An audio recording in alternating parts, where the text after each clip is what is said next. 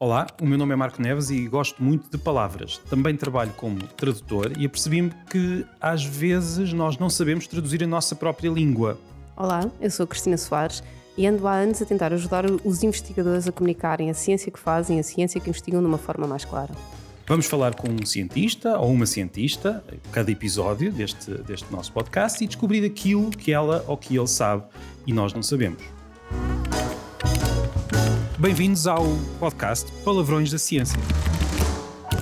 Hoje temos connosco a Luísa Louro Martins, que é professora no Instituto Superior de Agronomia e que investiga coisas como alimentos de origem animal, composição química, qualidade nutricional, contaminantes.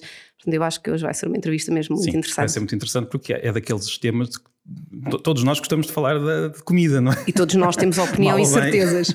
Mas às vezes mais mal do que bem, não é? Mas vamos hoje falar sobre isso. Mas para começar, e estamos num podcast sobre ciência, mas também sobre palavras e sobre palavrões, e queria começar com uma palavra comum e depois a Cristina vai nos apresentar um dos tais palavrões e depois vamos conversar com a nossa convidada. E a palavra que nós uh, escolhemos em conjunto e que eu vou explicar um pouco a história é a palavra açúcar, que é um dos temas que se calhar ainda, viremos, ainda vamos falar hoje, daqui a pouco na, na, nossa conversa. Eu não vou dizer nada sobre o que é o açúcar, nem se faz mal, se faz bem, isso não percebo nada. Cuidado, cuidado. Sim, isso fica para daqui a pouco, mas vou dizer que a palavra em si também é muito curiosa, porque vem, tem origem numa língua que talvez nós já tínhamos ouvido falar, que é o, sânscrito, uma língua da, antiga da Índia. Nessa língua tinha uma forma que eu também não sei bem se é assim que se pronuncia, porque eu confesso não sei pronunciar sânscrito no dia a dia, não é uma língua que eu uso muito, mas é uma, é uma palavra que tinha a forma sarkara ou sharkara, algo parecido com isto.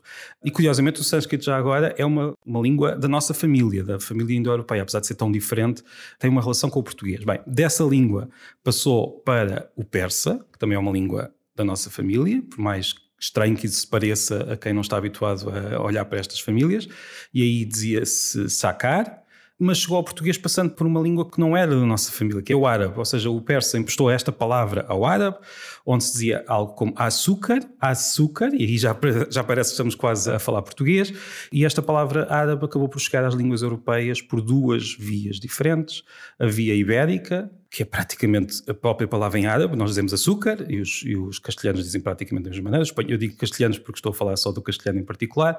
E chegou também ao inglês, ao francês e todas as outras línguas da Europa por outra via, via italiana, em que eh, no italiano diz zucchero, no francês diz sucre, no inglês diz sugar. Todas estas palavras têm a mesma origem que a nossa, só que vieram por vias ligeiramente diferentes. Pronto, isto é a história desta palavra. Agora, se o açúcar nos faz bem ou nos faz mal, isso é algo para perguntar à, à, convidada. Mas antes disso, ainda temos uma, um palavrão. Esta é a palavra que nós usamos todos os dias, não é? Exato, e que usamos todos os dias. O palavrão que eu trago também muita gente usa todos os dias, que é edulcorante, que era o que a minha mãe chamava, uh, vulgo, não sei se pode fazer publicidade, as ermesetas, ou então o adoçante.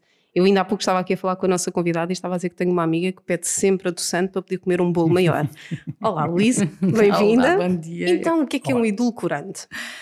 Um, e o edulcorante está muito relacionado com a introdução que o Marco fez do açúcar. Portanto, o edulcorante é um substituto de açúcar. E, uhum. na verdade, a ideia de usarmos edulcorantes é um bocadinho como a Cristina falou da sua amiga. É para depois podemos comer um, um bolo maior. Eventualmente, muitas pessoas é o, é o que pensam.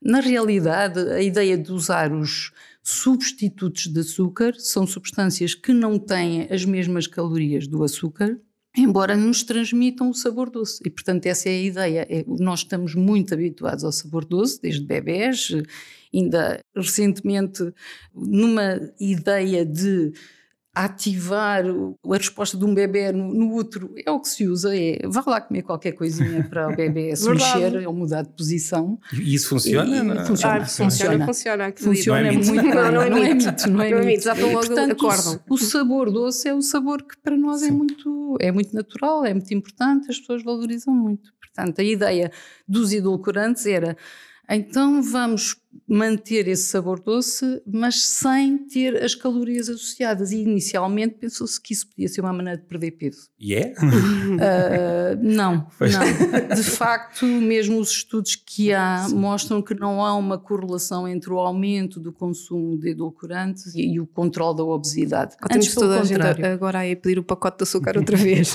Antes, pelo contrário, e muitas vezes o que se percebe é que o edulcorante por si, ou o substituto de açúcar por si,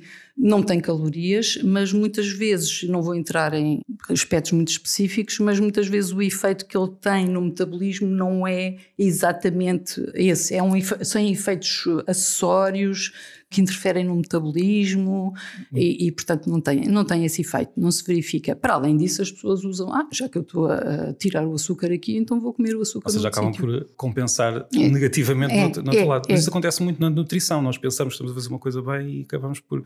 Nós também não sabemos muito, há muitos, há muitos mitos. Olha, uma pergunta que eu se calhar lhe fazia é qual é que considero, se se lembrar, eu sei que a pergunta assim pode ser um pouco.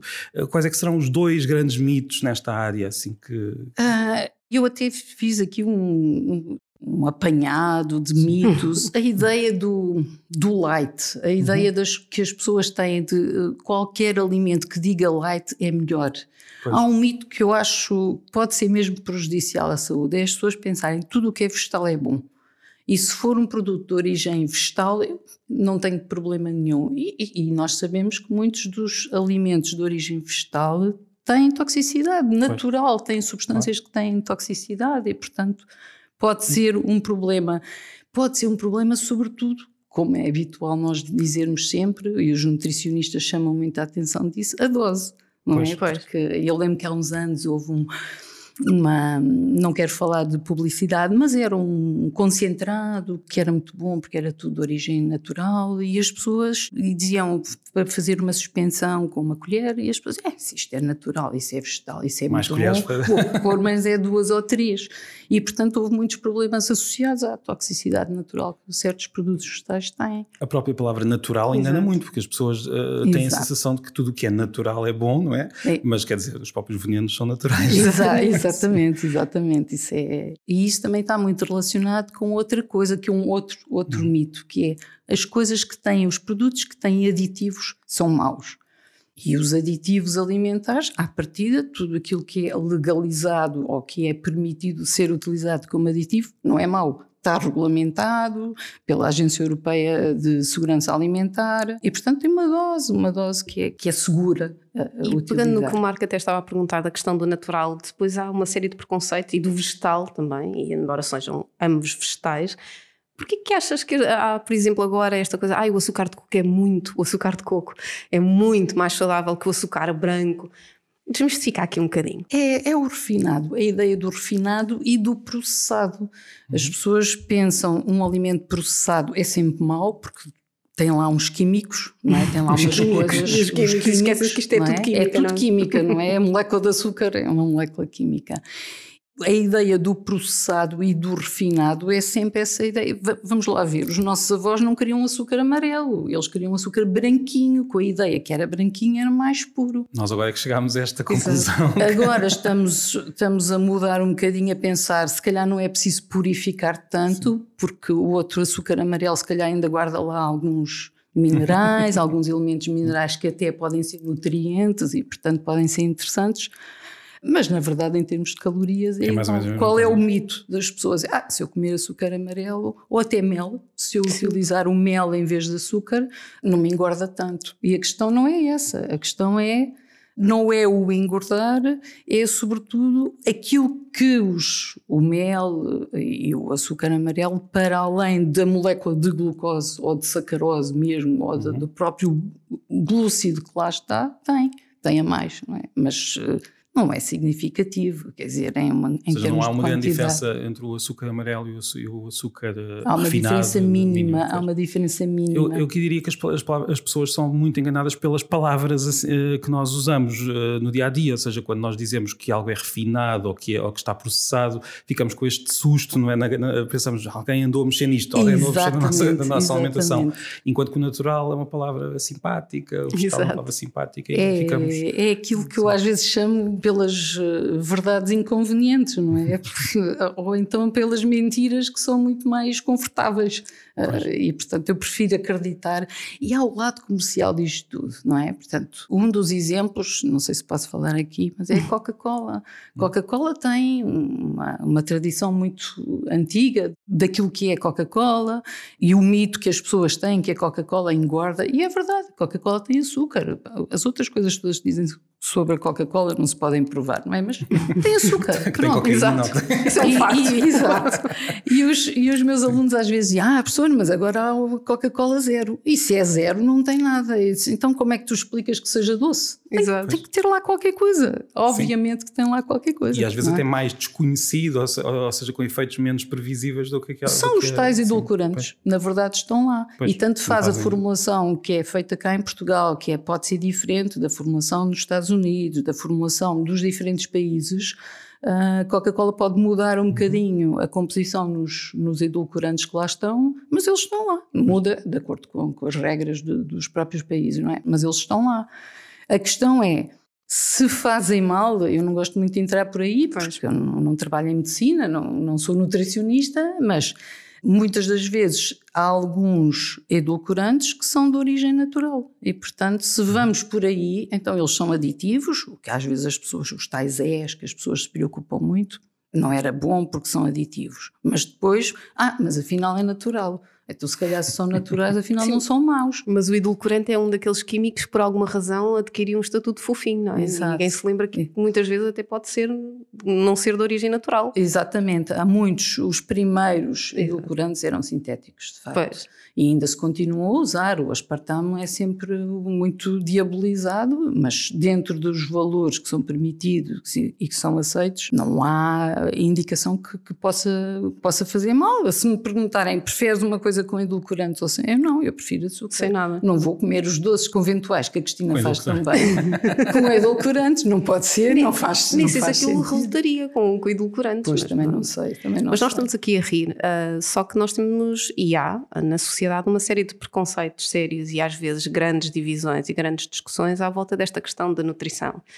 E ainda que não sejas nutricionista e seja mais da área química, como é que nós podemos desmistificar um bocadinho? sem as pessoas ficarem zangadas, porque as pessoas ficam zangadíssimas. Quando falamos de alimentação, ficam zangadíssimas. É isso, e depois as pessoas também ficam zangadas porque as é pessoas de acham que sabem, pois. não é? Sim. Temos aquele, o tal efeito desta ilusão de, de, do, do, conhecimento, do, conhecimento, não é? E se as pessoas acham que sabem, nem sequer se apercebem do que não sabem, não é? Portanto, isto são, são eu, coisas muito estudadas. Eu, eu, gostava de ouvir a resposta, mas eu ainda eu queria só fazer aqui um parênteses, porque isto lembra-me muito o, o que acontece na, na, mais na minha área, que é a língua, em que eu sei que pode parecer um pouco absurdo, mas há aqui uma certa ligação, porque tanto a língua como a alimentação são, são áreas em que nós usamos todos os dias, que nós e usamos o que e, tu és. E, e, estão muito ligadas à nossa identidade, exatamente, a identidade regional, nacional, familiar, eh, individual, e nós como usamos todos os dias temos aquela sensação de que conhecemos e sabemos e depois quando vem alguém dizendo não é bem assim como as pessoas dizem, há sempre aquele choque, então mas quer dizer, vão-me dizer que eu, que estou na cozinha todos os dias e que sei cozinhar, não sei como é que isto funciona,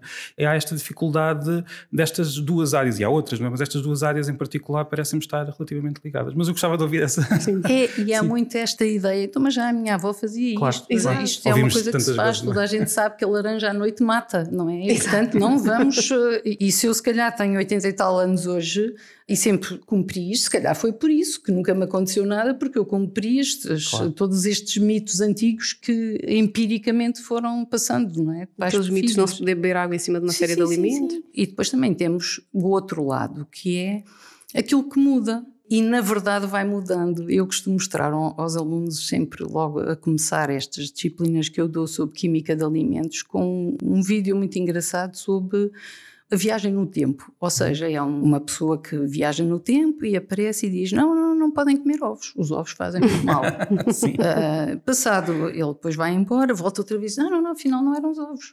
Os ovos, afinal, não, não têm problema com o colesterol, afinal é o, é o bife, é a carne. Afinal é carne. E depois volta e pensa: Ah, não, não, não, não, esperem lá, afinal não, estávamos enganados, afinal é o pão. Uh, e depois voltou outra vez. E se fosse para o futuro ia acontecer a mesma coisa. Não, não, é? e foi ao passado. E depois, ah, mas o paleolítico é que. Ah, ah, não, não, eles não estavam a passar nada bem, porque no paleolítico corria muito mal. Na alimentação. Mas olha que não é preciso ir ao paleolítico. Ou então eu já sou uma pessoa muito antiga que eu já me lembro das vezes que a sardinha já mudou de classificação. Pronto, não é? é exatamente o caso da sardinha que eu me tinha lembrado. É porque nos tempos dos nossos avós a sardinha era um peixe muito gordo, não era muito bom e portanto. E agora já é considerado e parte agora da, da nós conhecemos que a qualidade daquela gordura afinal é muito boa, não é? Porque nós temos este desequilíbrio O entre, ômega 3, não é? entre os ômega 3 e os ômega 6 e portanto se calhar o- os peixes que são mais ricos em ômega 3 têm vantagem em aumentar um bocadinho para compensar o aumento muito grande que nós tivemos nos ômega 6. Mas é, estas mudanças ao longo do tempo também ajudam, ou melhor, desajudam a comunicação da, da- da ciência, porque as pessoas têm esta sensação de que a avó dizia sempre a mesma coisa, não é? Mal ou bem. Ahm, e, e- que eh, depois as pessoas que falam de nutrição ou que falam de alimentação no, no, pelo lado da ciência vão atirando ideias, porque nós também temos um conhecimento muito distante e vago do que se sabe. E isto não ajuda nada quem trabalha na área a comunicar, porque há esta sensação de que tudo muda, não é? É, é verdade, só temos que recorrer à ciência. Na verdade, é a única coisa que nós podemos fazer. Porque Mesmo que mude, porque o conhecimento está a evoluir, Exatamente, não é? E o caso, conhecimento está sempre a evoluir. Sim, é exatamente isso, Marco. É porque, na verdade, a única maneira que nós temos de convencer as pessoas é mostrar factos, Uhum. e mostrar eh, factos comprovados pela ciência, não é? E que a ciência é um processo e Exatamente. que faz parte dos Agora, factos e a a interpretação ciência- desses factos ir mudando, não é? A ciência na alimentação é muito difícil, ou seja, no efeito que tem nos- nas pessoas é muito difícil provar, porque nós precisamos. Dos, eu dou-vos o exemplo dos antioxidantes. Eu não digo isto aos meus alunos, normalmente, porque é um facto que os antioxidantes são importantes, combatem os processos de oxidação e nós naturalmente produzimos radicais livres e os antioxidantes, em teoria e no tubo de ensaio, Funciona. combatem esses radicais livres. Agora, como é que isso se reflete no global da nossa saúde? Nós temos que pensar que aquelas substâncias têm aquelas propriedades. Agora, se isso tem efeito direto em tudo aquilo que é a nossa qualidade de vida ou a nossa longevidade, mais difícil esperamos saber, que não é? sim, Pois. mas não temos muitos dados, porque estudar uma população não é estudar um grupo de 10 pessoas durante 15 dias. Nem- e- e- cada um de nós é diferente, não é? Nós somos tão Exato, complexos. e além tão, disso, assim, além ou seja, o disso. efeito Sim, de, um, sim, de um alimento de uma pessoa pode ser muito diferente do efeito do alimento na- na avó.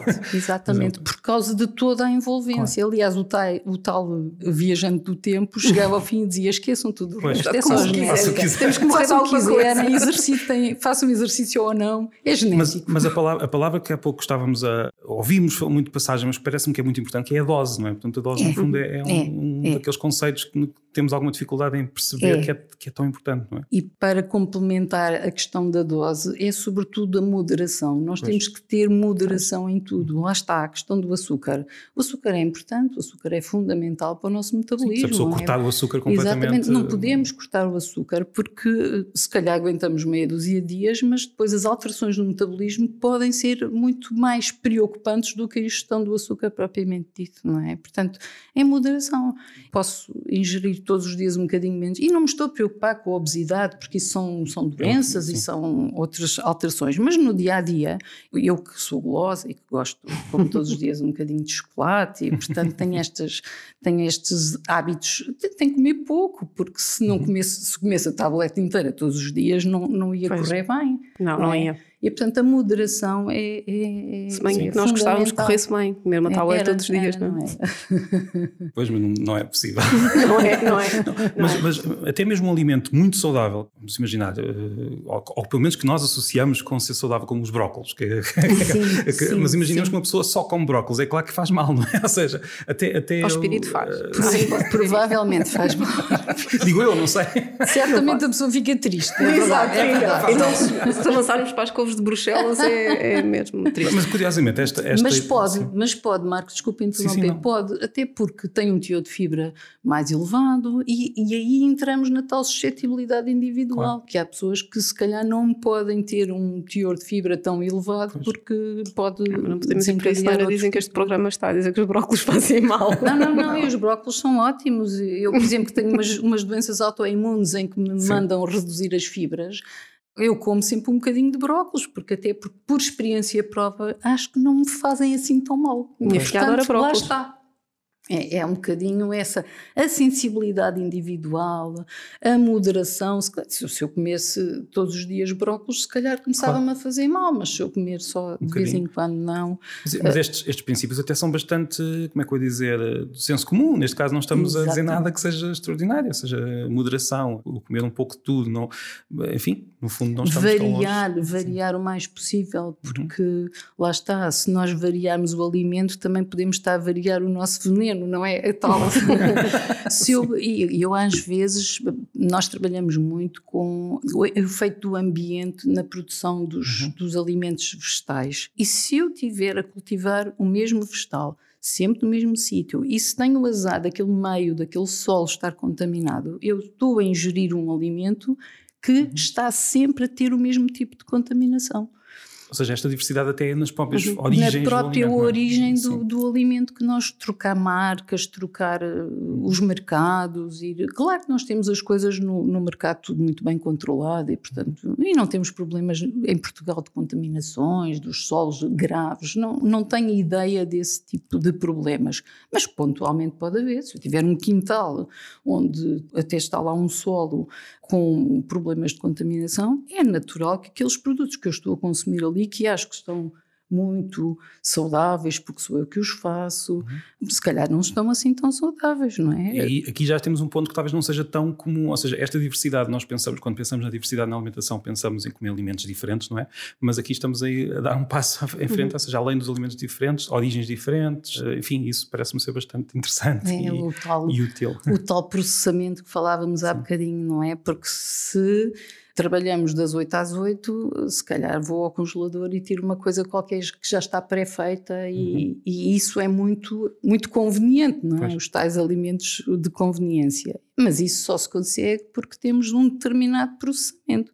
Temos alguns aditivos, porque também ninguém quer que um produto que é suposto ter uma cor muito laranjinha, depois quando eu vá consumir, afinal já está castanho, não é? Os olhos é, portanto, comem, temos não é? que ter, uh, até porque se ele está castanho, o ingrediente que lá estava, que era amarelinho, já se alterou pois. e já não tem as mesmas propriedades que tinha inicialmente. Portanto, essa ideia de termos um alimento conservado e porque teve que ter uma indústria de frio e porque teve que ter um, um, se calhar um tratamento térmico para diminuir a carga microbiana, tudo isso é muito importante e é muito conveniente para nós, mas isso só se consegue mexendo um bocadinho naquilo que é claro. a origem do alimento, embora a gente queira que seja sempre o mais parecido com o produto fresco. Né, ou pelo menos como imaginamos, Exato. Mas idealizamos. Não, mas nós não conseguimos comer o produto fresco à saída, portanto, é, isso são, digamos, é um mal menor, ou, ou nem é um mal. Não, pois, caso, não, mas... eu tenho uma colega que nos dá sempre um exemplo que é a sopa. A sopa é um processamento. Eu ponho para lá os, os vegetais todos e dou-lhe ali um aquecimento durante 15 minutos e, e pronto. E, Cozinhar é processar. Para além, de, para além de amolecer e tornar as, os produtos mais facilmente digeríveis, eu também tenho a questão da conservação. Claro. Sim, o ato de cozinhar é um processamento. É, é um processamento. Pegando numa coisa que estavas aí a, a falar há pouco sobre a tua área de investigação, fazendo agora aqui uma pergunta, como é que chegaste a esta área de, de investigação? Ah, isso é. eu quando comecei a trabalhar, comecei a trabalhar em bioquímica, portanto era mesmo. E depois comecei a, a ligar um bocadinho área, esta área de investigação, porque enzimas assim a seco não era muito bonito, e portanto comecei a ligar muito às áreas do ensino, às, às disciplinas que eu ensinava e portanto comecei a desviar muito essas, essa área para os alimentos, porque é sobretudo na engenharia alimentar que eu tenho a maior parte da, da minha atividade de ensino. A engenharia alimentar no ISA já agora, a fazer no Instituto Superior de Agronomia, a fazer um bocadinho de publicidade. Mas de qualquer maneira, é muito fácil ligar estas coisas todas, porque tudo isto que nós, na verdade, a agricultura o que é que faz? Produz alimentos, não é? E portanto, quando nós produzimos alimentos, temos que ver aqueles alimentos estão com boa qualidade, têm que ser rentáveis para o agricultor, mas têm que ser bons. E depois temos as alterações climáticas, os ambientes mais adversos, menos água, eventualmente águas reutilizadas, todas estas questões, nós temos que garantir que depois o alimento, para além de ser em quantidade suficiente, é também em boa qualidade, não é? Portanto, aí entramos nesta área das contaminações, o que é que a contaminação faz, porque é que há plantas que sobrevivem muito bem em meios mais contaminados e outras não, portanto, umas são mais tolerantes do que outras. Tudo isso é muito interessante, mas, por exemplo, eu não quero cultivar espinafres em meios contaminados. Como, por exemplo, um trabalho que nós fizemos já muito exaustivo em meios com cádmio, os espinafres continuam verdinhos, lindos, mas podem estar com níveis de cádmio muito elevados. E o que é, que é o cádmio? É? O cádmio, ah, pronto, é um palavrão, é um palavrão. O cádmio é um daqueles elementos da tabela periódica que à partida só conhecemos coisas más, portanto é, é, é tóxico, é um, aquilo que nós chamamos um metal pesado. Nem, pesado nem uma dose sentido. pequena. Não, não, não. não, essa não. não é. E às vezes os fumadores não se lembram quando estão a fumar, estão também a ingerir cádmio, porque o tabaco é uma planta que acumula cádmio e, portanto, se ele lá existir, ele vai acumulando. E é nós vamos acumulando também. Pronto. E, portanto, ele vai ficando uh, no nosso organismo ao longo da vida. Portanto, o, o tabaco é daqueles, da, daqueles hábitos e que aí a dose não nos salva, não é? Portanto, aí, aí, mais... não há, aí não há qualquer. Salvação. Além, não, não. É não, dose zero. Exato, é mesmo, é mesmo. Para além das partículas queimadas e dos problemas todos, dos tóxicos que se formam na na combustão e depois ainda temos o cádmio. Estávamos há pouco a falar do, do, que as nossas avós diziam. É uma das dificuldades que nós temos por vezes ao encarar a ciência, e aqui até vou fazer uma pergunta à Cristina e depois, eh, claro podemos conversar a todos, mas é uma das dificuldades da ciência como é que nós ultrapassamos estes mitos que vêm de, de alguém em quem nós confiamos, não é? Eh, esse é o, é o problema, nós confiamos na, na nossa família, dizem-nos qualquer coisa desde sempre e de repente percebemos que alguém diz que não é bem assim. Isto é uma das dificuldades. É? é? e eu costumo dizer que tecnicamente não podem ir a pé juntos, que é uma técnica assim, muito, com muitos estudos. Porque nós temos que sempre pensar onde é que as pessoas ouviram. Se aprendeste isso com os teus pais, ou se aprendes com o teu filho, é? ou alguém próximo, é muito difícil alguém dizer não, está errado. Está errado como? E depois, quem trabalha em ciência tem sempre a tendência de ir logo despejar factos. Esses factos têm que ser embrulhados na vivência da pessoa. Tu tens que perceber qual é que é o contexto da pessoa, tens que perceber o que é que a move. Porque imagina, a pessoa está a dar um determinado alimento ao filho que lhe faz mal e tu dizes isso faz mal ao seu filho. É a educação da criança que está em causa. Tem que se desmontar, tem que se perceber o que é que se motiva, tem que se perceber a formação da pessoa, onde é que ela vive, o meio cultural, sociocultural, a curiosidade dela e depois sim, ir com o facto e explicar o facto. Isto a Luísa é muito boa a explicar factos, que eu já ouvi explicar factos. Não, eu lembro-me sempre da minha mãe dizer: eu, eu tenho um irmão que também trabalha em engenharia alimentar. E a minha mãe dizia: quando vocês estão aqui, tiram-me vontade de comer qualquer Exato. coisa. Chato, e coisas e eu já não sei o que é que é de comer. Calem-se, por amor de Deus, enquanto eu estiver a comer, não me é digam é... mais, mais coisas estranhas. Essa é uma queixa que nós ouvimos muito, que as pessoas dizem, ah, nós vamos ouvir os cientistas e ficamos com medo de tudo. De mas tudo. na verdade até aquilo que nós estávamos a dizer hoje não era isso. Não, não, não, não, nada não temos disso, de ter medo, é, é, o contrário. Não? É como a minha mãe diz, temos que morrer de alguma coisa. É verdade. não, e, e é um facto, nós comemos demais, não é? Eu ainda não falei dos livros, mas eu lembro-me sempre, não diretamente relacionado relacionado com este tema o livro O Sapiens, o Sapiens Sim. do Harari. Aquilo, se calhar, devia ser uma bíblia para nós, porque cada vez que a gente lê, descobre coisas que não tinha percebido bem da primeira vez, não é? E, é isso que se percebe: é a evolução, é que tudo tem um sentido, tudo chegamos até agora com umas explicações muito com um percurso muito bem encadeado, não é? Que, que nós não, não, percebemos. Esta sensação que nós temos, de, que é o outro lado da moeda, nós temos aquela desconfiança, alguém está a dizer algo que a minha família, a minha família, os amigos, o que for, eu estou a, a, dizia de uma maneira e agora estão a dizer que é outra e eu vou desconfiar. Mas por outro lado também há esta descoberta, quer dizer, algo que nós não sabíamos e isso é difícil para um cientista. Mas olha que ainda há pouco tu falaste de uma coisa que em termos da, da nutrição não ajuda nada à comunicação, que é, então mas há uns tempos diziam que era pois, isto, agora dizem, estes minha avó é que sabe, tu próprio disseste isso. A minha avó é que sabia, que sempre, manteve, manteve sempre a dizer a mesma coisa. E é muito difícil. A nutrição tem este problema da comunicação, porque as pessoas acham que a ciência tem que produzir certezas. Não tem. Uhum. É um processo. É um e processo. isso é, se calhar, dos maiores entraves e não nos é ensinado desde cedo na escola, que a ciência é um processo. E lá está. E nós estudarmos no laboratório um determinado efeito de uma substância é uma coisa, saber como é que esse efeito depois se vai conjugar com todas as outras componentes de, de um, de um organismo vivo é, é, é muito complicado. E isto vai um pouco contra a nossa evolução, lá está falando, da, porque nós somos uma espécie que evoluiu para ter certezas. Nós, nós queremos é saber exato. se vamos ser comidos ou não pelo exato, que vai aparecer. E, e, e, é muito difícil lidarmos com esta incerteza e isso deve ser das grandes dificuldades para um cientista, é. tem de saber ultrapassar. Nós basicamente queremos saber se aquela baga mata ou não. É, exato. Pronto, aquela baguinha pois, é uma, uma das coisas que eu às vezes costumo dizer, às vezes não é só ignorância, é também estupidez. Porque nós podemos pensar, se nunca nenhum dos nossos antepassados ingeriu isto, lembro sempre daquela história que há uns anos apareceu nos jornais, daquele, de um inglês que resolveu comer os, as sementes, a amêndoa, aquilo que se chama a amêndoa uhum. dentro da semente do, dos pêssegos ou das cerejas, já não me lembro exatamente, e que depois teve uma, uma intoxicação muito grave, pois. porque a digestão daquilo dá, produz cianeto. Exato. E portanto, eu pensar, mas nem os animais são assim tão, tão tontos, porque os animais não comem esse tipo de coisas, porque ao longo dos anos já foram, de alguma maneira, tendo essa informação registada, não é? Mas esse conhecimento, lá está, há pouco estávamos a, dizer que as avós diziam-nos coisas que podiam estar erradas, mas muitas vezes nós, este conhecimento que vem de trás está certo, está não é? Certo, nós também temos exato, de, de, de, de, saber. Às vezes esta, comprovamos sim, o que... Sim, o, o que nós pensávamos, não é? exato. Não comer o caroço do peso. Exato. Lá está, tem bom senso. É, é, também um bocadinho de bom senso, nunca ninguém comeu isto. E isto é um bocadinho, agora também se fala muito da, da questão do leite, da soja, nem sequer vamos entrar por aí. Mas a nossa biologia, e às vezes até a professora Isabel do Carmo fala muito nisso, ela tem alguns livros sobre os mitos da alimentação.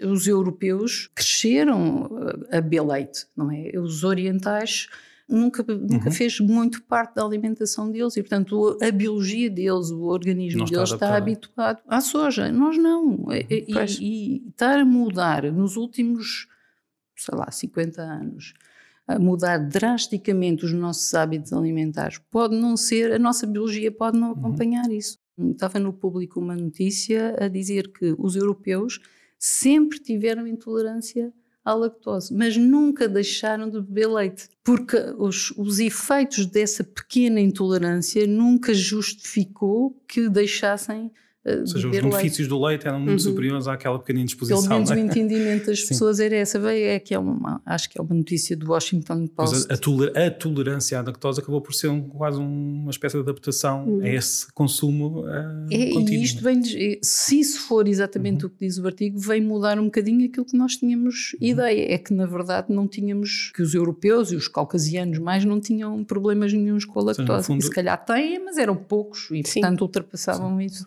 de alguma é maneira. A pouco, nutrição é sempre interessante. Não é? Há pouco estamos a falar sempre de... a evoluir, sempre, está sempre. Todos os dias temos notícias que até podem. O processo, lá está. Uhum. Há pouco estavas a falar dos livros, tinhas trazido umas sugestões, queríamos ouvir mais sobre as sugestões de livros.